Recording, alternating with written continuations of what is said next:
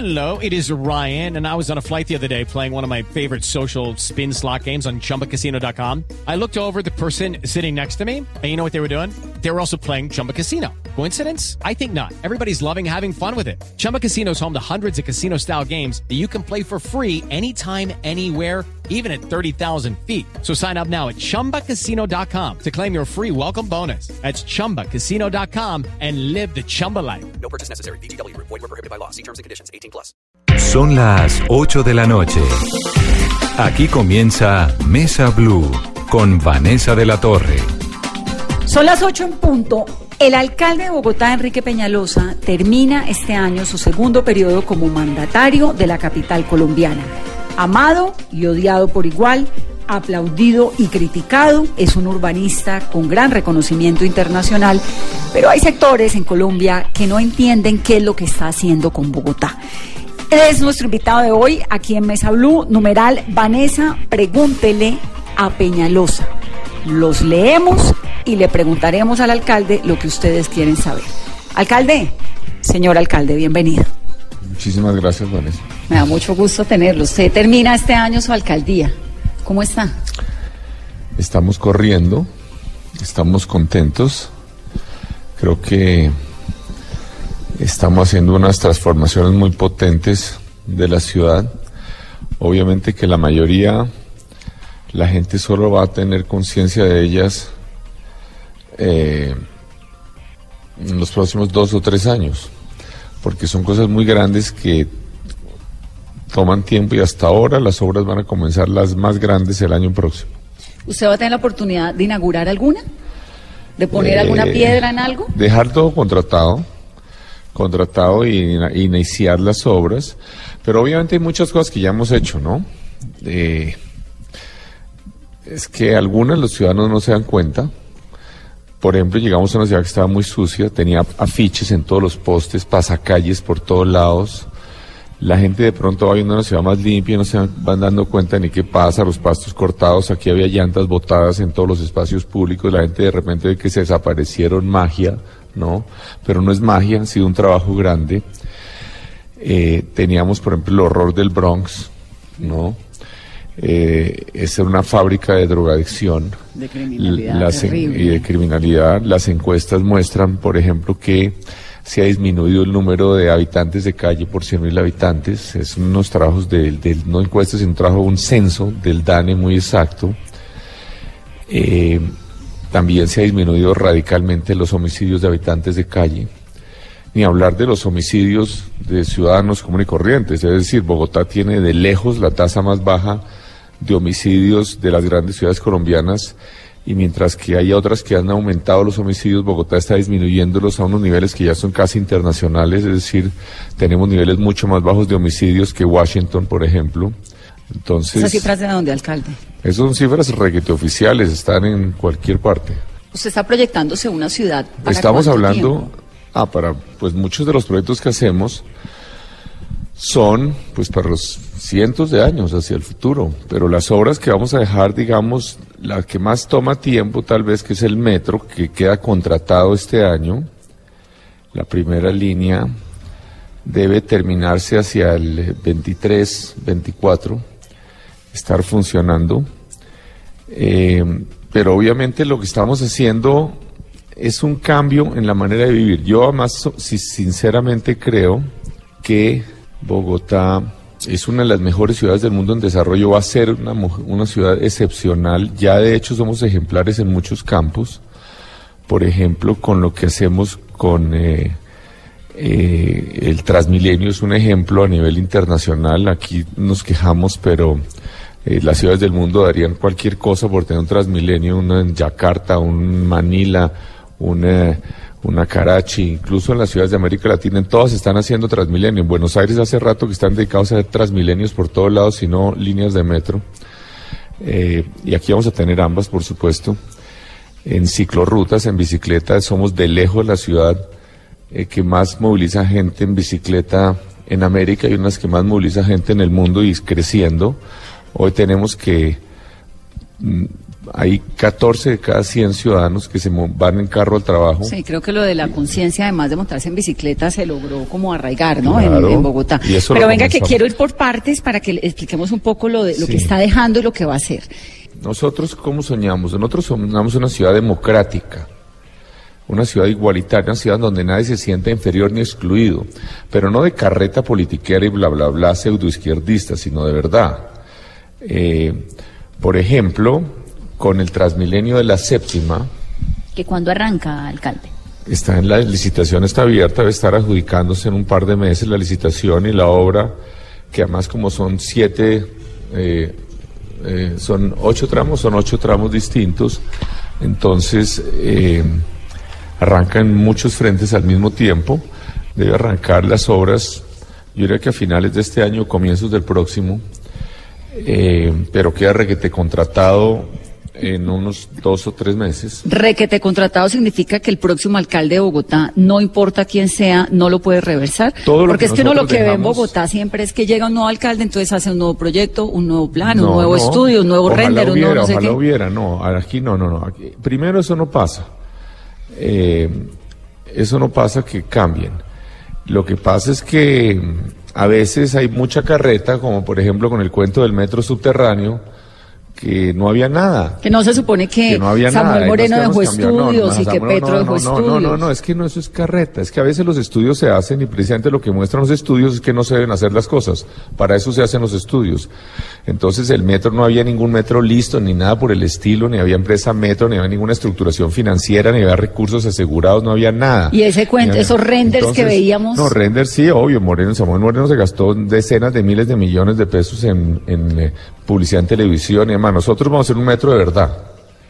Pero. Y entonces, el alcalde cierto- Petro no le dejó a usted unas plataformas sobre las cuales comenzar un proyecto de metro. No, nada, nada. Lo que diga, había ese estudio, digamos, desde hace c- 50 años la ruta de metro es la misma, prácticamente la que se ha estudiado. Eh, entonces, esos estudios de suelos y esa parte fue útil. Pero lo que quiero decir es que la pregunta era si queda amarrado. o no. Aquí todo lo que vamos a hablar hoy son cosas que quedan absolutamente aseguradas y hechas. Y la verdad es que si corremos de aquí a los próximos 15 o 20 minutos que tenemos, no alcanzamos a llegar ni al 20% de lo que vamos a hacer. Usted, Estamos- usted que es un señor de mundo, que creció en Washington, que conoce de Shanghái, que sabe lo que pasa en Tokio, en México, es decir, en, ¿por qué le gusta tanto Transmilenio y no le paró como bolas desde el primer día al metro? No, no, no. Es que ese es un tema, eh, primero que todo, Transmilenio, es bueno señalar, no es la mejor solución para una ciudad como Bogotá. Es la única. No existe ninguna otra posibilidad de nada. Eh, aun si se hacen una o dos o tres o cuatro líneas de metro. Londres tiene la red más extensa de metro que hay en el mundo, tal vez, y moviliza el doble de gente en bus que en metro. Pero ¿no? tiene metro. Bueno, por eso, es que el tema es tan perfecto, pero el punto no es ese, el punto es que la inmensa mayoría del transporte masivo de la ciudad seguirá movilizándose en Transmilenio. Hoy Transmilenio moviliza más. ¿Qué es lo que hace un metro que no haga Transmilenio? El horario. No. Entonces eso es Entonces, calidad de vida, porque usted pues, se no. monta en el metro, usted sabe que sale a las 6 de la mañana y que llega a las 6 y 20. Transmilenio Llueva, truene. No, también, pues no claro necesariamente. sí. ¿Y los bloqueos? No, no, no, no, no. Los metros, pues si hablamos de bloqueos, en los metros de París a veces hay paros Bueno, que no pero lo eso es. durante 15 días. Pero eso es una excepción. Digamos, Bueno, lo, los que le garantiza a uno el los bloqueos metro. también son una excepción. No, no tanto, No, alcalde. claro que sí, Transmilenio es un aparatejo que tiene velocidades, digamos, en las rutas expresas muy comparables a un metro. El metro, digamos, el Transmilenio y la NQS en ruta expresa tiene velocidad más alta que el metro de Medellín. Sí, funciona. No, pues claro que mueve un funciona. montón de No, no, gente. no, funciona. Pero los horarios, No, no, pero no. Transmilenio tiene posibilidad de atrasarse. El metro en teoría no. Digamos, No, no, ese es no, como lo, lo no, primero no, que uno no, le no, da eso- eso el, no el es plus a un Eso metro. no es cierto, no. Hay muchos metros que se atrasan y que se varan y se trancan. Claro, pero es extraordinario, no, Bueno, y no, no- Transmilenio también. que se atrase. Claro que sí, Transmilenio, la gente va rapidísimo en Transmilenio, muchísimo más rápido que en carro, precisamente, ¿no?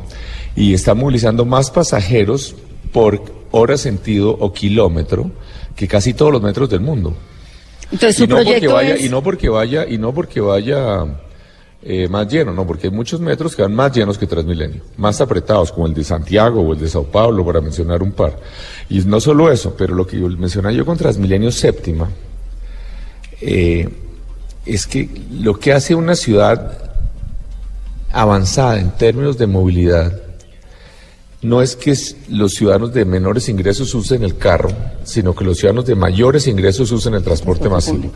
Eso es lo que hace una ciudad avanzada. Y, y con el Transmilenio Séptima, que pasa por el corazón, por no decir por el ombligo de los sectores de más altos ingresos en Colombia, eh, nosotros vamos a tener una ciudad en donde los ciudadanos de ingresos altos van a movilizarse en transporte público, porque finalmente les va a tocar escoger si se demoran una hora y media en carro o 15 minutos en Transmilenio. Y eso no lo tiene ninguna ciudad del mundo en desarrollo. Ese es otro tema que vale la pena recordar. En las ciudades más ricas, como Londres o París o Madrid, los ciudadanos más ricos prefieren generalmente los buses que el metro, ¿no? Eh, O la combinación, bus para llegar no, al metro. No, no. Los ciudadanos más ricos prefieren los buses que el metro. En Ciudad de México, por ejemplo, yo te invito, que estoy seguro que tiene muchos amigos mexicanos de clases medias altas y altas, que le preguntes a alguno de ellos, no si usa el metro, pregúntale si lo conoce, si una sola vez en su vida Es verdad. han ido al metro, si una sola vez en su vida han ido siquiera de turistas, y te garantizo que el 99.9% ni lo conocen. En cambio, los sistemas de Transmilenio, tipo Transmilenio que han montado allá, son mucho más usados por los ciudadanos de clase media alta que el metro. Bueno. Entonces el tema, el tema, porque obviamente es mucho más agradable ir en superficie además. ¿No? Se siente la gente mucho más segura, con luz, incluso en muchos metros, pero aquí el tema no puede ser hablar del tema de Transmilenio en el metro. Eso es- aquí tenemos mil cosas más interesantes Del proyecto Ciudad. Entonces Sí, usted va a dejar, pero usted va, va a poner eh, una piedra el Transmilenio en la séptima, las Por- obras. no, queda totalmente contratado, totalmente. Nadie puede echar eso para atrás. Aquí lo que nosotros vamos a- el metro queda totalmente. Cuando algo queda contratado, Toca hacerlo. nadie lo puede echar de para atrás. Nadie. ¿No? Listo. Aquí no estamos hablando de que dejamos la licitación abierta. Estamos hablando de que queda adjudicado y contratado. Alcalde, en este tiempo que le queda a usted en el 2019 en la alcaldía de Bogotá, supongo que vamos a tener entonces, con las obras que nos está contando, una ciudad caótica. Lo que va a ser súper caótico realmente en la ciudad va a ser los próximos dos o tres años, después de que nos vayamos. Porque ahí es donde llegan todas las grandes obras. Por ejemplo, ¿cuáles son las grandes obras?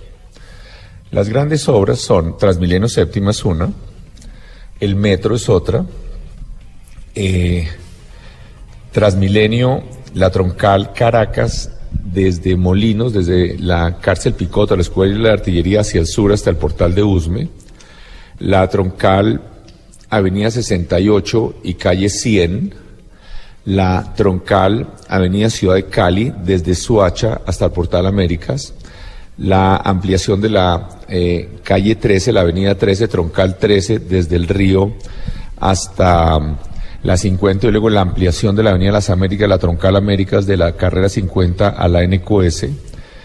Eh, además, otras obras que, pues, que no generan caos porque son un poco fuera de la ciudad, pero que es gigantesca. La otra obra, la descontaminación del río Bogotá, la planta de tratamiento de canoas, que es, va a quedar, el río Bogotá va a quedar completamente descontaminado. Quiero hablar de eso, porque me sueño una Bogotá con un río. Cada vez que uno ve estas ciudades, no sé, Sevilla con el Guadalquivir, uno dice cómo es posible que Sevilla tenga semejante río por donde entró todo lo que entró al viejo mundo desde el nuevo mundo y 500 años después su río es perfecto y navegan en el río y todo es Pero bonito, yo te etcétera. aseguro, mira, el río Guadalquivir era un río muchísimo peor que el río Bogotá hace 50 años. ¿Sí?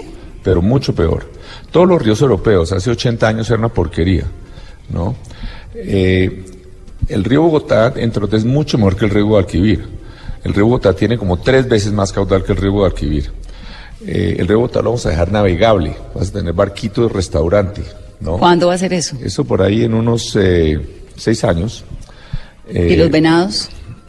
El venado, ya tenemos, por ejemplo, nadie creía, por ejemplo, yo trabajé en el acuerdo, no es que suena chistoso, pero nosotros, por ejemplo, aquí a dos horas de Bogotá, dos horas de Bogotá, tú tienes venados, pero por montones. No sé si ha sido chingaza. Sí, claro que Pero los ves por todos lados. No es que tenga uno que sea un explorador. Eh, y osos. Con mucha frecuencia ve uno los osos Los aquí. osos negros. Obviamente, cuando nosotros comenzamos a hacer esas obras, a comprar los terrenos y trabajar en el acueducto, hace muchos años, y compramos los predios de Chingaza para hacer lo que es el Parque Nacional y demás, pues nadie se imaginó que los venados iban a estar por ahí y los, y los osos, ¿no? Entonces, yo creo que hoy es de Bogotá, es de las ciudades del mundo que tiene osos más cerca de la zona urbana. Explíqueme lo de la descontaminación del río. Entonces, el río Bogotá ya estamos, es un equipo CAR, Alcaldía de Bogotá. Ya está en este momento la obra, una obra gigantesca de la planta del salitre, que es el complemento de la segunda planta del salitre en la desembocadura del río Juan Amarillo Salitre, que es un proyecto como de 600 millones de dólares. Está en este momento, hay por lo menos unos 4 mil trabajadores trabajando ahí en este momento. Eh, adicionalmente ya está en este momento, eh, no sé si adjudicado, la planta elevadora de canoas. Eh, y este año abrimos la, planta, la licitación de la planta de tratamiento de, de canoas, que es un proyecto gigantesco. Es decir, están queda contratados son como cuatro y medio billones de pesos. Es decir, en total va a haber contratos andando en el río Bogotá de más de 6 billones de pesos. ¿Y el decir, río Bogotá va a ser limpio desde dónde?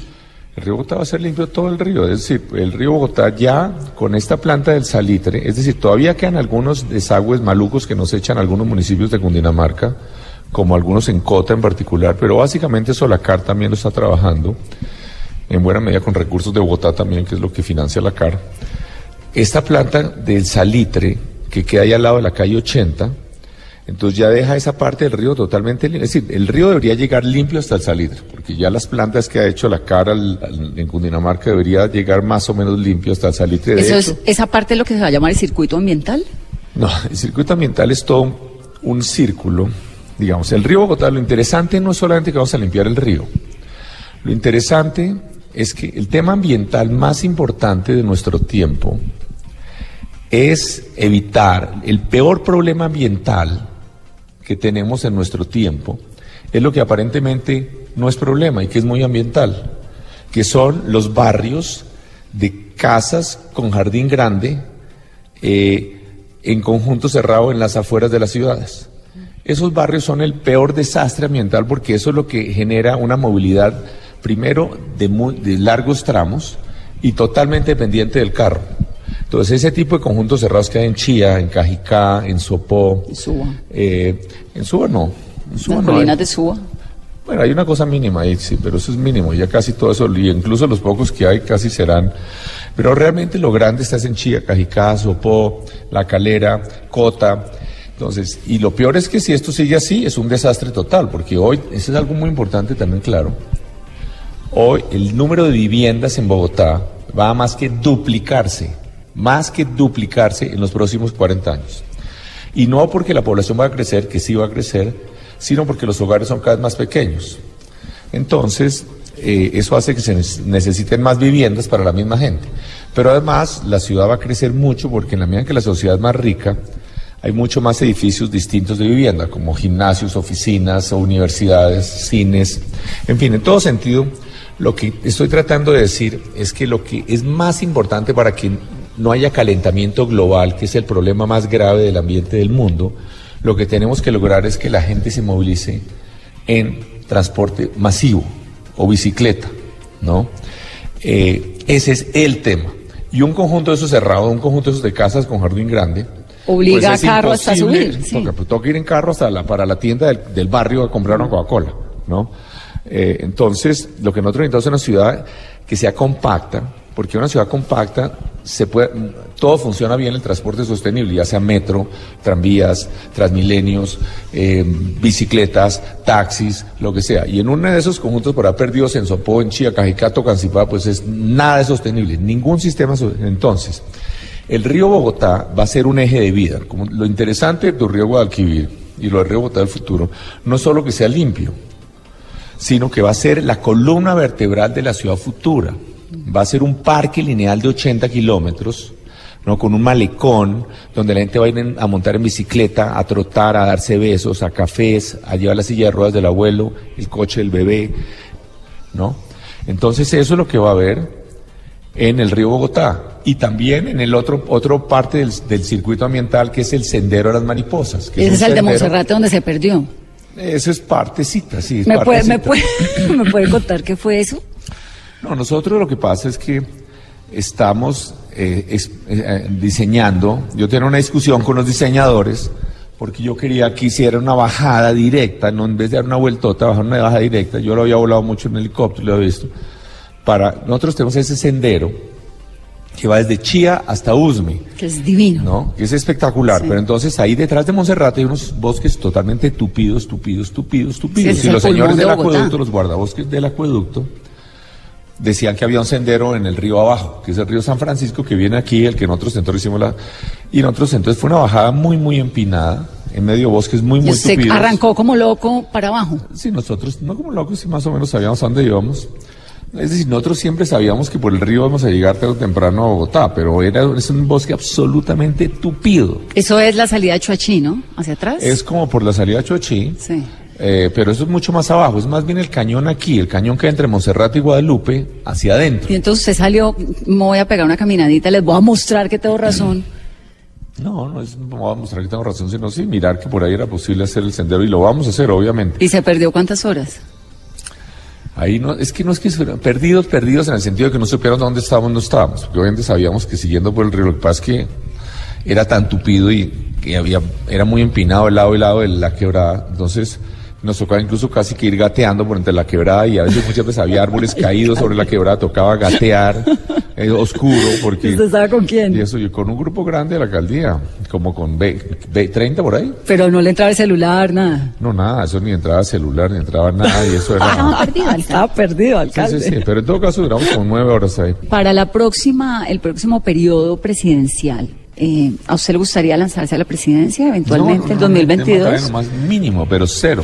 Y para la alcaldía de Bogotá, ¿le gustaría una alianza, por ejemplo, con el Centro Democrático? ¿Alguien? ¿Alguien como Miguel Uribe, con Samuel Hoyos? o- No, algo así que garantizara sí un legado suyo? Nosotros sí queremos, obviamente, algo que no nos regrese de ninguna manera a lo que había antes. Es que lo que recibimos aquí es un caos, sin obras de nada, eh, financieramente unos líos, un desorden absoluto, una ciudad desordenada. No, si hoy antes necesitamos una, una, además aquí van a quedar una cantidad de obras gigantes por todos lados.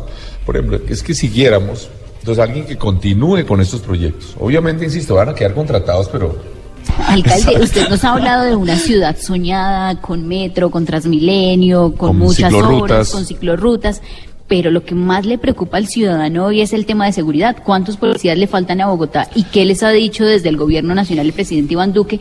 ¿Cómo se va a reforzar el pie de fuerza en Bogotá? Mire, aquí ese es un tema, vuelvo a insistir, en Bogotá. La seguridad no solo se logra con más policías. Y hablemos un poquito de la prevención. Por ejemplo, cuando nosotros estamos haciendo, vamos a dejar más de 150 canchas de fútbol en paso sintético iluminadas. Yo diría que una de esas canchas es- produce más seguridad que un CAICAS, porque hace que los jóvenes no caigan en la drogadicción, sino que hagan deporte, que los vecinos del barrio se conozcan, que la gente esté en la calle. Cuando la gente está en el parque, usted mira todas las encuestas, hoy muestra cómo se ha aumentado como en 20% la gente yendo a los parques, porque sienten seguros. Obviamente eso genera más y más seguridad. Los vecinos se conocen, la gente está en la calle. Lo que queremos es que la gente vaya a los centros, no vaya a los centros comerciales, Sino a la sino a calle. los parques, a las calles, a las aceras. Eh, y eso hace que haya más seguridad también, ¿no? Que haya más iluminación, más cámaras. Nosotros encontramos 300 cámaras, hemos, eh, creamos la Secretaría de Seguridad, hemos triplicado el presupuesto para seguridad, eh, tenemos más de 3.000 cámaras en este momento interconectadas a un centro de comando y control. Eh, y, pero cosas de prevención, además del, de, de esto del deporte y los parques, por ejemplo, la mayor correlación que hay entre alguna causa e inseguridad es que haya deserción escolar. La deserción escolar es lo peor que puede pasarle a una sociedad porque los niños que abandonan sus estudios tienen una altísima posibilidad de caer en la drogadicción, criminalidad. en la criminalidad, etcétera. Entonces nosotros hemos logrado, ese es uno de los logros más importantes que hemos tenido. Una revolución. Teníamos que cada año 28 mil niños abandonaban sus estudios. Ahora estamos en 11 mil, con un trabajo muy enfocado, yendo a cada niño que abandona el estudio, vamos es a buscarlo. No solamente decimos abrimos matrículas, ¿quién quiere ir al colegio? No, sino que vamos y lo buscamos a la casa, a tratar de persuadirlo a sus papás, etcétera, de que vuelva. Entonces hay que ver por qué no quiere volver, si es que se siente que un profesor lo maltrata o que lo matonean o qué es lo que pasa. Entonces ver cómo lo persuade. Entonces eso ha sido un logro impresionante eso también. No, Alcalde, se me está acabando el tiempo, le voy a hacer unas preguntas nos muy puntuales. Sí, Octavio. Tema Venezuela. Yo le quería preguntar, eh, alcalde, por, por Venezuela. Sabemos que, que digamos, el, el tema de los, de los refugiados venezolanos se va a acabar en los próximos días, que el, que el campamento va, va a terminar. ¿Qué piensa sobre ese tema y cómo, y cómo lo, lo plantea? No, yo he dicho siempre, yo le he pedido al gobierno nacional, tenemos una oportunidad histórica única. El tema de la migración es el tema de nuestro tiempo, en Europa, en el Asia, en todas partes. Y nosotros lo tenemos de papaya para volvernos un ejemplo mundial. Yo le he rogado al gobierno nacional que le demos nacionalidad automática a los venezolanos que llegan, ¿no? Además eso dejaría que los venezolanos nos agradecieran que tuviéramos una excelente relación con Venezuela para los próximos 200 o 300 años. No hay nada más, no hay una inversión mejor para Colombia. Y obviamente el gobierno, esto que hay en Venezuela hoy va a cambiar tarde o temprano. Eh, y, y, el problema además es que no, esa, no tener esa nacionalidad, por más de que haya a veces permisos para tener empleo y demás, eso finalmente no lo tiene. Hay muchas trabas y hay dificultades. Nosotros hemos dado todo el apoyo a los venezolanos en Bogotá. Nosotros estamos invirtiendo solo en salud más de 30 mil millones de pesos al año atendiendo venezolanos. Están haciendo más de 200 bebés venezolanos cada mes en los hospitales nuestros, estamos atendiéndolos en nuestros jardines sociales, en nuestros colegios. Obviamente que hay criminales venezolanos, como había criminales colombianos en Venezuela, pero eso es una minoría ínfima. Eh, la inmensa mayoría de los venezolanos quieren es trabajar. Entonces, pero después eh, del 15, cuando se acabe no, el campamento, mío, no, ¿qué van a hacer? El campamento es que nosotros íbamos a llevarlos a otro lado, simplemente, a tener el campamento en otra parte. Nosotros ¿Lo van a tenemos... montar en otro lugar? Ah, sí, por supuesto, por supuesto. Nosotros tenemos ese tema eh, y acá tenemos, acá creamos una consejería especial para atención a los venezolanos. Ese es un tema de la mayor importancia, pero aquí yo sí creo que lo que tenemos ante nosotros con esta tema de la migración venezolana es una oportunidad histórica que estamos desperdiciando. ¿Qué dice la gente, Octavio? Arrancamos con don Alberto Arango que pregunta qué pasó con los venados del río Bogotá, por ejemplo. También lo hace Freddy a través de su arroba lobby65. ¿Cuándo y cómo será posible reemplazar los buses viejos del CID por vehículos nuevos más amigables con el medio ambiente? Otras preguntas, Jorge León Gómez, ¿qué tiene contra los árboles? Que si es de que de chiquito se cayó de un papayo. Bueno, pues tampoco, la grosería no, asesino. Bueno, y Carlos Ramírez, por ejemplo, pregunta, ¿alguna vez tuvo o ha tenido contrato con Volvo, fabricante o proveedor de buses como los de Transmilenio? Si árboles. Tuvo, lo tiene, ¿cuándo fue y cómo fue el monto del contrato? Árboles, Volvo, y le voy a sumar otra. Los volardos, alcalde. Vamos a hacer una pausa en esta conversación de Mesa Blue. Continuamos.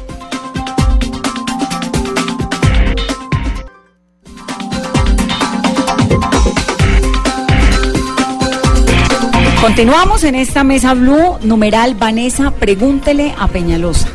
Alcalde, ¿qué pasó con sus diplomas? Todo eso se pasó un montón de tiempo que la es un tema frieguen, carreta- que, la carretazo más que si tuvo doctorado no, que el máster, eso no, fue primero, como perder de tiempo uno meterse en eso. hubo investigaciones En la de la Procuraduría Procuraduría. y la Procuraduría y ambas dijeron Que que, usted no- nunca había hecho absolutamente nada incorrecto. Aquí toda la discusión es discusión politiquera. Eh, ¿Lo desgastó un poco? ¿Se cansó con ese cuento? no, no, pero yo quiero contar qué es lo que es. Resulta que yo estudié eh, en Estados Unidos, entre otras, en una de las mejores universidades que hay en Estados Unidos, en Duke, de las universidades, 5 o 10 universidades. más. Antes de eso, acláreme una cosa, ¿su papá trabajaba en la OEA o en la ONU? En ninguno de los dos. Usted vivía en él- Washington, Cuando yo ¿no? viví en Washington, él trabajó, eh, trabaja en el Banco Interamericano. eh, y después él fue el eh, eh, subsecretario general encargado del tema urbano, secretario general de la Conferencia Mundial de Hábitat de Nueva York, pero no sé por qué yo estaba en la universidad. Pero mi familia se fue porque él estaba en Washington. En todo caso, yo estuve en la universidad en Estados Unidos, estudié en esta universidad de Duke con una beca, ¿no? De una beca por jugar fútbol, no por inteligente. Eh, en todo caso, y tampoco jugaba fútbol bien. Ni tan no importa. inteligente porque es del Santa Fe, ¿no? Eh, Fuera de la América de Cali, y venga. No, no, no, pero luego, entonces, yo además trabajé mucho. Yo trabajé de todo. ¿Será un vendiendo niño zapatos. consentido o era un trabajador Pues yo juvenil? trabajé, mire, yo trabajé eh, limpiando bandejas eh, toda la noche en Dunkin' Donuts, eh, encargándome de unos sitios que es una cosa en 7-Eleven todas las noches. Trabajé limpiando pisos y sacando canecas en una especie como de McDonald's. Trabajé más de dos años, dos años de obrero raso en construcción. Eh, En fin. ¿Y, y para Eh, qué trabajaba? ¿Esos trabajos eran para pagarse qué? para pagarme de todo, para sobrevivir. Y luego, y luego, eso en parte cuando estaba en la casa, pero ya después de estudiante, es- incluso después de graduado de la universidad. Pero esa- vamos al tema de los diplomas, porque es importante tocarlo. Sí. Entonces, luego, posteriormente, yo fui a Francia. Eh, ¿En Duke qué hizo? Yo Duke estudié economía e historia. Me gradué en Duke, una de las universidades más prestigiosas de Estados Unidos. Si usted miren cualquiera de esos indicadores de las universidades 5 o 10 más competitivas que en Estados Unidos. Eh, insisto, no entré allá por buenos estudiantes, sino por jugar fútbol. Pero igual me gradué con un cum laude, etcétera, todo eso. Luego, yo iba a pasear por el mundo, ¿no? Con un amigo, así me da la aventura. En esa época íbamos a pasear a Afganistán y eso, y en esa época no había los problemas de Afganistán. Y, pero lleguemos a, llegamos a París y dije, no, esto está demasiado lindo, toca quedarse a vivir aquí, de alguna manera. Entonces, yo en París, además también trabajé en mil cosas, trabajé en un hotel, yo trabajaba cuatro noches, una, una, se- una semana, tres la siguiente, en un hotel, eh, en fin, en varias cosas trabajé. Eh, y allá o sea, usted era un inmigrante ilegal en Francia, trabajando no, no, en esa época. Legal, no, ah, bueno, el trabajo no, yo no sé si era ilegal o legal, no, yo creo que legal. Eh, y eh, estudié en una universidad, eh, hice un diploma en la en una universidad que es la, en la Escuela Nacional de que fusiona con la Escuela Nacional de Administración de Francia, incluso en un concepto que dio el embajador de Francia, le, le, dio su concepto con esta discusión, dijo, bueno, ese diploma de la Escuela Nacional realmente no tiene una equivalencia con maestría o nada, eh, pero lo que sí le puedo decir es que los últimos cuatro presidentes de Francia, Pasaron tres han estudiado allá, ¿no? O sea que es la escuela de administración pública tal vez más prestigiosa que en el mundo. Eh, y adicionalmente, entonces, yo hice una cosa que era un DESS.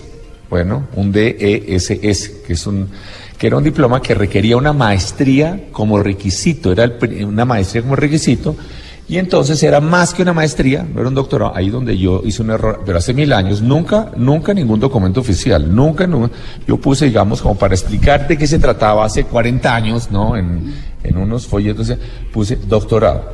¿no? Que era más que una maestría, pero realmente no es oficialmente un doctorado. Ese fue mi error, ¿no?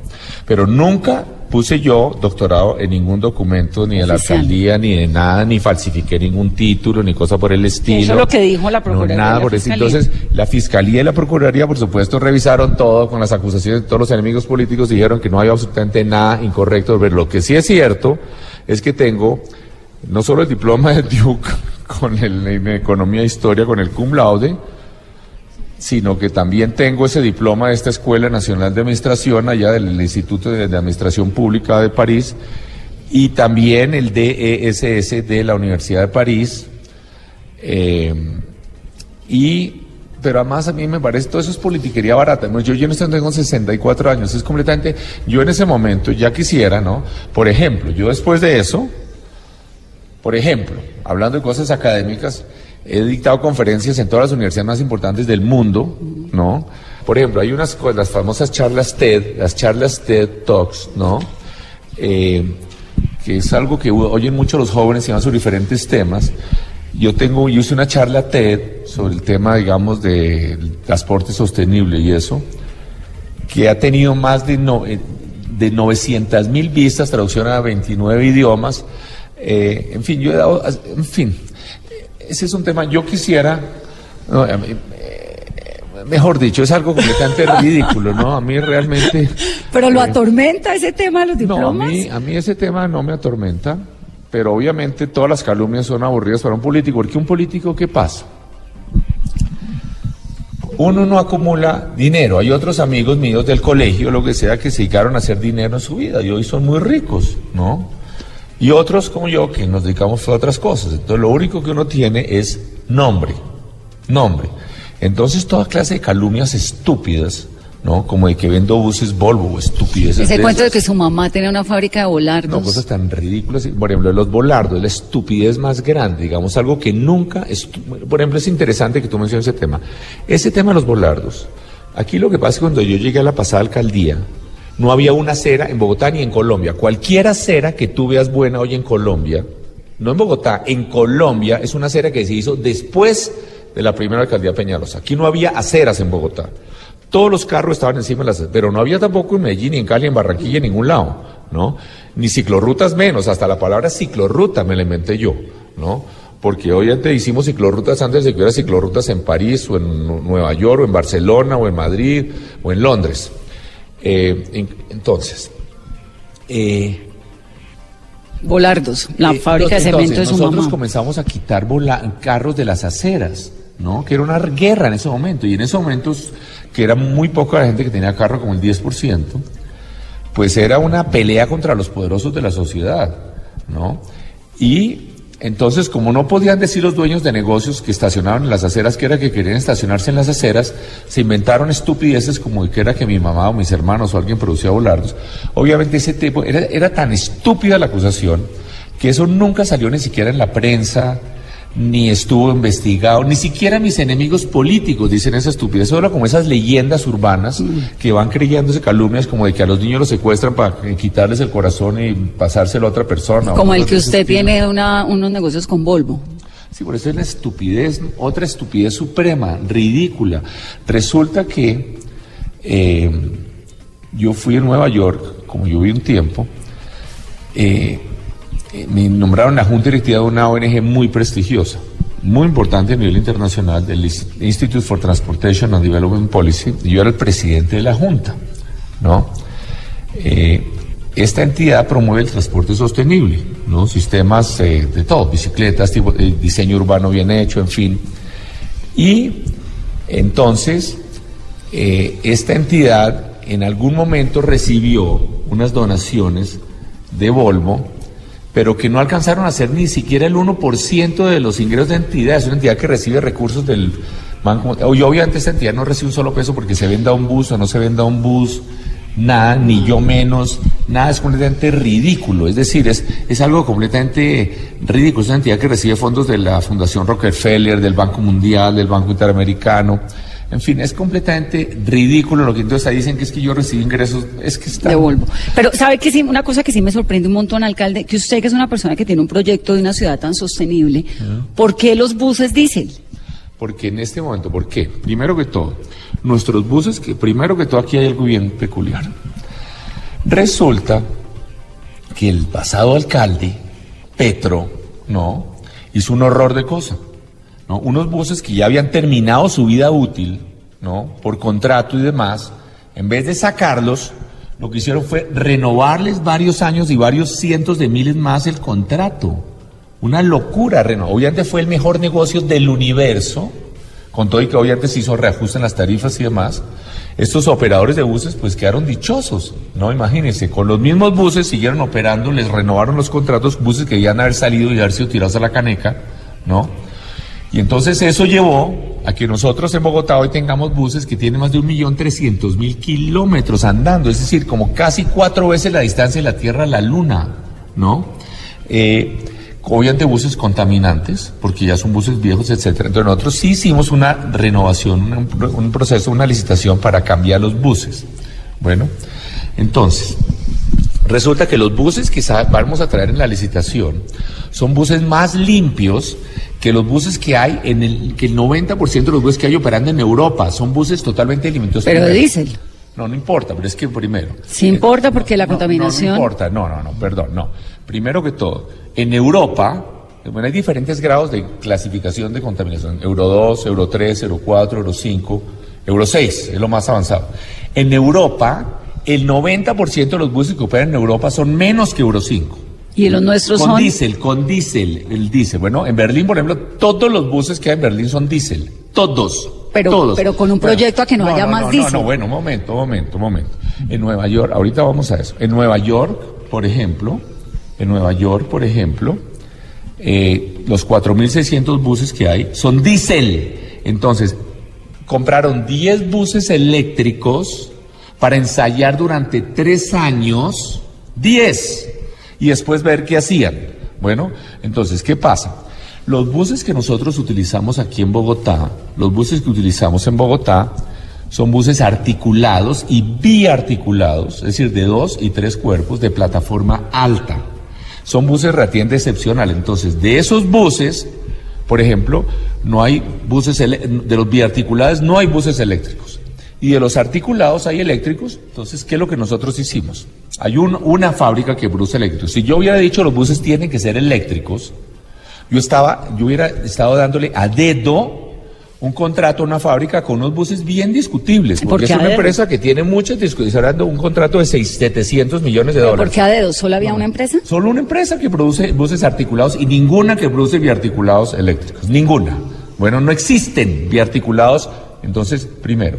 Entonces, pero los Euro 6, nosotros lo que tenemos aquí en Bogotá, los buses Euro 6, para ser lo más totalmente limpios, cero emisiones, no solo eléctricos, con gas. Entonces, más de la mitad de los buses que van en Bogotá son a gas, son Euro 6, son los más limpios que hay en el mundo en este momento. Euro 6, lo más limpio que existe. ¿Y la otra mitad? Entonces, 45% son a diésel Euro 5 con filtro, diésel Euro 5, que es más limpio que el, que el 90% de los buses que va operando en Europa. Bueno, porque simplemente no hay. Entonces, nosotros lo que hicimos, yo no le podía dar a dedo, no le podía dar a dedo a, una fa- a un productor ¿no? Señor, venga acá, un contrato de 600 millones de dólares, tome. No, entonces lo que nosotros hicimos, sí, le dimos, los señores que producían buses limpios, como los de gas y los eléctricos, querían que les diéramos 100 puntos de ventaja en la licitación. 100 puntos. Bueno, inicialmente nosotros les dimos 50. Entonces les dimos 400 puntos de ventaja. 400 puntos de ventaja, ¿no? A los, a los de gas y a los eléctricos, ¿no? Entonces, para los que tenían que entregar en marzo, es decir, una ventaja gigantesca, los diésel no podían competir con los de gas y los eléctricos. No podían en la licitación que hicimos. Entonces, solamente para los de la primera tanda que tenían que entregar en marzo, porque ya estos buses están prácticamente desintegrándose en las vías, ¿no? Tienen un esto más de un millón trescientos mil kilómetros. Entonces, en esos de la primera tanda, los de gas y los eléctricos no alcanzaban a producir. Entonces, los ganaron esa parte con buses diésel Euro 5 con filtro, que eso es de lo más limpio que hay en el mundo. Son los buses hiper limpios. Bueno, Y los alcalde. otros, y los otros, y los otros los ganaron pero los que ganaron, los que ganaron los eléctricos fueron los de gas, no los diésel, los que le ganaron, los, porque simplemente tuvieron la mejor propuesta. Se me acabó el tiempo, así que dejo la Vanderhamen para la próxima entrevista. No, y hay mil cosas más, hay mil cosas más. Lo que estamos haciendo en el Bronx, lo que estamos haciendo en Ciudad Norte, la- es, es- es que hay diez mil cosas más. que Usted tiene un proyecto de ciudad muy bonito y, y ojalá, pues, podamos No, no, tener el no placer de bonito, Es una de disfrutarla. las mejores ciudades.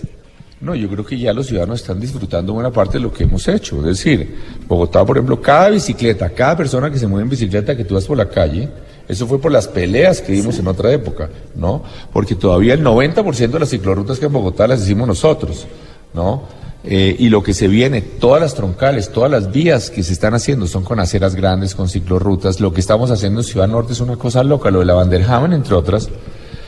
Se va a meter en la Vanderhamen. Sus asesores me están diciendo que ya no tenemos tiempo. No, yo tengo todo el tiempo que quieran. Es ustedes. Porque el problema aire, la aire. por ejemplo, la Vanderhamen, eh, primero, es que de nuevo aquí tenemos que ser serios, serios. Bueno, primero, lo que nosotros estamos proponiendo es hacer una Vanderhamen de verdad, no de carreta. Bueno, hoy no existe ningún... Este, la reserva Vanderhamen es muy peculiar. Es excepcional, es algo único en el mundo. ¿Por la qué? reserva forestal Vanderhamen. Porque la única reserva forestal del mundo que no tiene árboles. Pero tiene Es bien árboles. curioso. No bueno, tiene- hablando no, de árboles, No, no tiene, perdón. Es la única, terminamos esto, es la única reserva forestal que no tiene árboles. No tiene. De las 1.400 hectáreas que tiene la reserva de Ramen, hay como 14 o 15 hectáreas que tienen árboles. Bueno, entonces, perdón. Entonces, de esas 1.400, realmente solo se plantea que 600, que 600, pero además son tierras privadas. Si tú quieres ir a visitar la Vanderhamen, tú no puedes entrar, porque lo que hay ahí es invernaderos con flores, hay potreros con vacas, hay fábricas, hay barrios, hay, ocho, son terrenos privados. su proyecto de la Vanderhamen continúa. por supuesto, si es que nuestro es un proyecto que es hacer la Vanderhamen de verdad, pero hacerla mucho más grande, en vez de que tenga lo que ellos dicen, lo que dice la norma, es que eh, hay que volver 600 hectáreas, hay que comprarlas, ¿no? Eh, y eh, volverlas bosque, ¿no es cierto? Sí. Las otras, Las otras eh, eh, 800 siguen igual como están, con canchas de tenis, con barrios, con potreros, sin bosque, sin nada. Bueno, entonces, pero nadie dice, ni- ninguna parte dice quién tiene que comprarlas, ni dónde va a salir la plata para comprarlas. ¿Y quién las va a comprar? No, nadie sabe. Nadie sabe. Es carreta lo que hay ahí, es un papel, lo que hay es un papel. Nadie sabe quién tiene que comprarlas, nadie sabe dónde salir la plata para comprarlas, nadie sabe, es decir, es un carretazo. Pero hoy, a enero hoy. 10, Sí. ¿cuál es su proyecto Van der Hamen? Bueno, ¿Va, por eso, va a seguir no, con no, él? pero entonces, de- por eso es lo que quiero decir, lo que nosotros vamos a hacer, lo que nosotros proponemos, que además es maravilloso, es que sea, primero que no se quede en un carretazo de papel, porque es que es algo importante es que en el norte de Bogotá, que el norte de Bogotá no es el norte de la ciudad, la ciudad va a 40 kilómetros al norte, en Chía, Cajicá, Tocancipá, Sopó, etcétera, ¿no? Eso es bueno aclararlo, ¿no? Entonces, en el norte, no solamente Ahí está el tema de la Vanderhamen. Ahí hay más de 3.000 hectáreas para urbanizar. Hay más de 3.000 hectáreas adicionales que no tienen nada que ver con la Vanderhamen. Lo que nosotros proponemos no amplía el área que se urbaniza, reduce el área que se urbaniza y amplía el área de reserva forestal. Amplía. Nosotros lo que dejaríamos allá, lo que estamos planteando, es que queden más de 1.500 hectáreas, 1.500 hectáreas de bosques y parques. Algo, es decir, esto es eh, como eh, cinco veces el Central Park de Nueva York. Sí, yo le entiendo. Usted deja un proyecto para que el que No, quiera urbanizar, no. urbanice en medio de una reserva forestal y no a la topa que- tolondra es- como exacto, suelen lo que urbanizar en nosotros estamos Colombia. haciendo es una ciudad que nunca se había hecho, como lo que ya estamos haciendo en Lagos de Torca, que es revolucionario. Es una ciudad donde todas las vías tienen ciclorruta, donde tenemos parques gigantescos por todos, pero además es que quiero hacer un último punto para que quede. Entonces, la famosa reserva Anderhamen hoy en la práctica solamente está diciendo que se compren 600 hectáreas, así sea solo teoría, porque nadie sabe de dónde va a salir la plata ni nada. 600 hectáreas. Nosotros, nuestra propuesta deja casi todas esas 600 hectáreas, deja de esas 600 hectáreas, deja el 80% lo deja en reserva. Bueno, y le suma mil, y le suma mil. ¿No? Es decir, se queda, es una cosa espectacular. Habría cientos de kilómetros de senderos y ciclorrutas por entre bosques. Yo le Bosques. entiendo, ese, ese, ese proyecto lo tengo. La lo única entiendo. posibilidad es que ¿por qué lo cambiamos? ¿Por qué cambiamos eso? Primero porque la propuesta de nuestra reserva es mucho mejor y es mucho más acorde con lo que han planteado los estudios serios que se han hecho, ¿no? Conecta de verdad los cerros con el río, etcétera.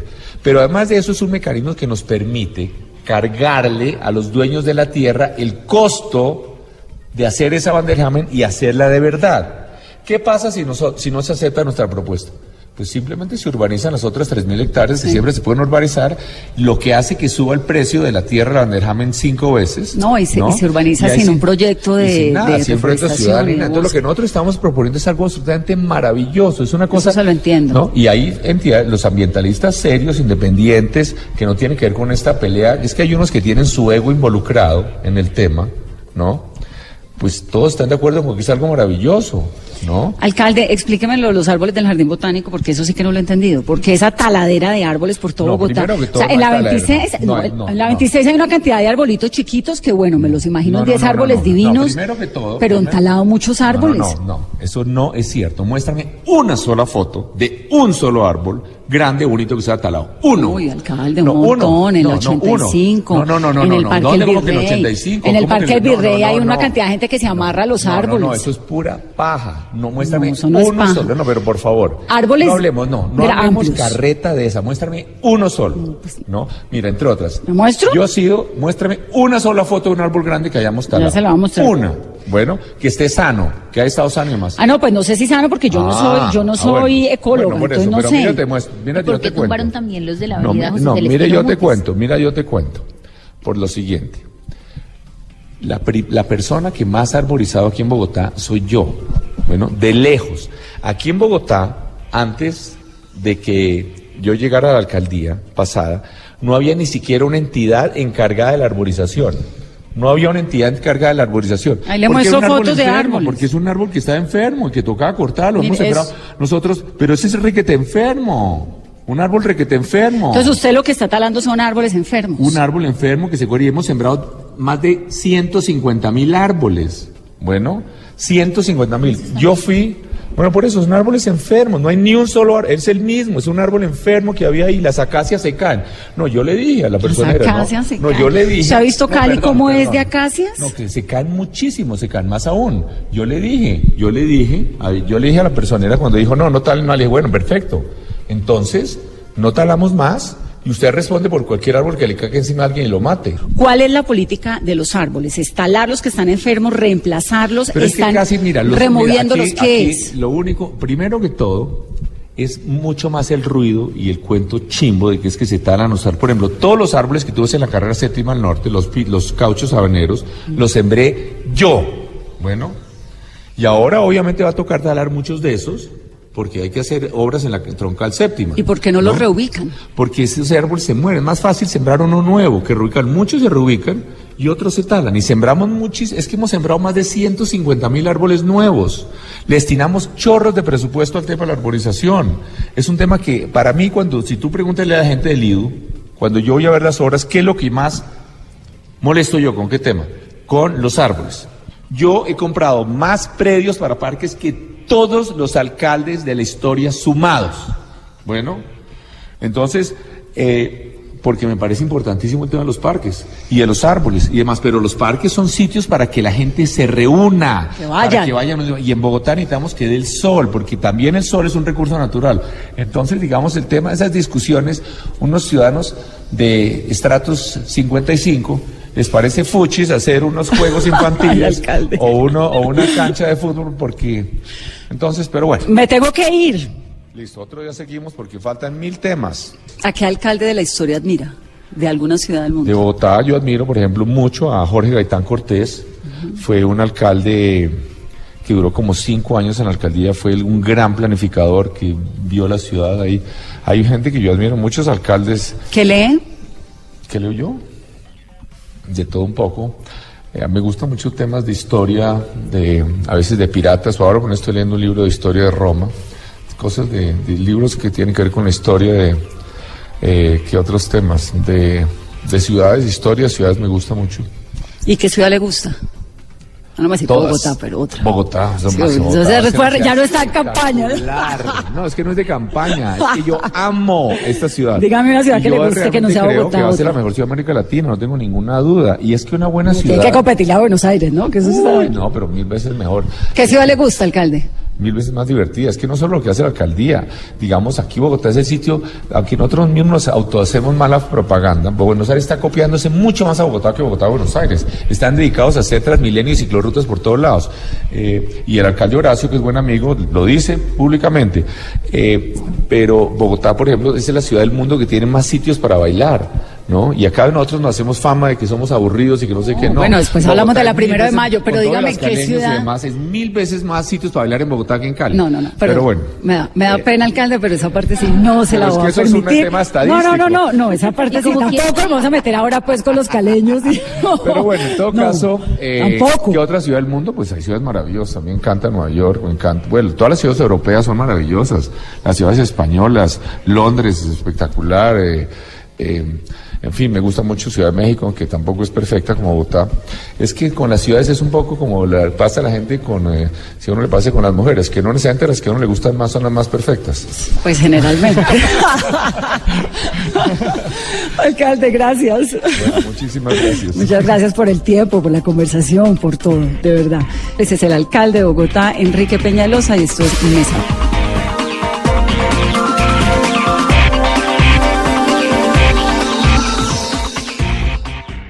Arrancamos el año con grandes especiales. El infierno de la heroína. Más colombianos caen en las garras de esta nueva amenaza.